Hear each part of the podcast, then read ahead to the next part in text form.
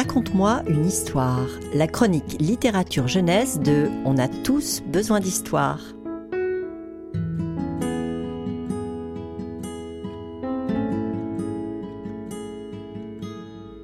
Habiter un chapeau et jouer aux tartes dans la salle à danger? Regarder un troupeau de boutons dans le pré ou tomber la salade. à mon avis, vous souffrez de maux de tête, s'exclama la princesse des écoles, et je vais vous soigner dans mon école publique, gratuite et obligatoire. Vous avez sans doute reconnu le grand, l'incomparable Pef et son prince de mots tordus. Un prince en jean et en basket avec un vieux rideau comme cap dont la belle espoir est devenue un classique. Je suis le prince de mots tordus. J'habite tout seul dans un grand chapeau sur lequel le dimanche flottent de magnifiques crapauds bleu, blanc, rouge. Ce prince est aussi l'ami des enfants qui butent sur les mots dans leur première lecture et que Pef rallie à sa cause.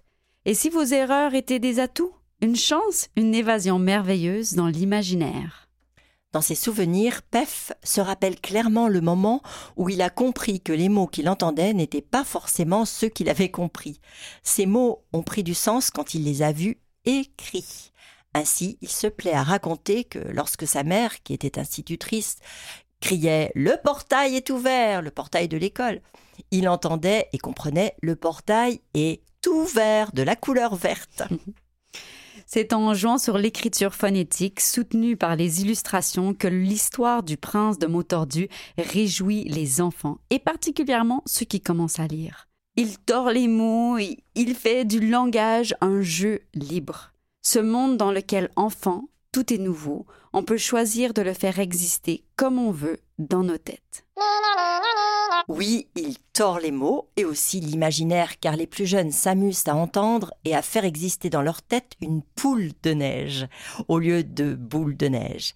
Et ça les rassure aussi quand, un peu plus grands, ils vont avoir la fierté de corriger le sens des mots dans leur tête et de montrer leur compréhension de l'histoire. Dans un univers lufoque où jeux de langage et d'images s'entremêlent dans une joyeuse et stimulante dérision, le prince de mots tordus est ce qu'on appellerait un anti-héros salvateur à tous les enfants confrontés au laborieux apprentissage de la langue. Une seule lettre vous trahit et on ne vous comprend plus. Chez Pef, le lien écriture et dessin est naturel. J'aime bien dessiner comme j'écris car écrire, c'est déjà dessiner, dit-il.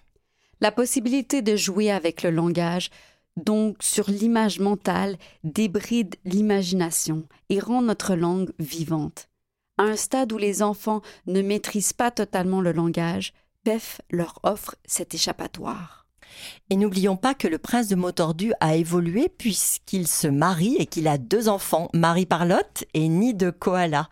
Ainsi, Pef a décliné une série d'histoires autour de son prince. Alors partez en râteau à voile avec les histoires du prince de Motordu que Pef a inventé pour vous. Un régal publié chez Gallimard Jeunesse une déclaration d'amour au langage.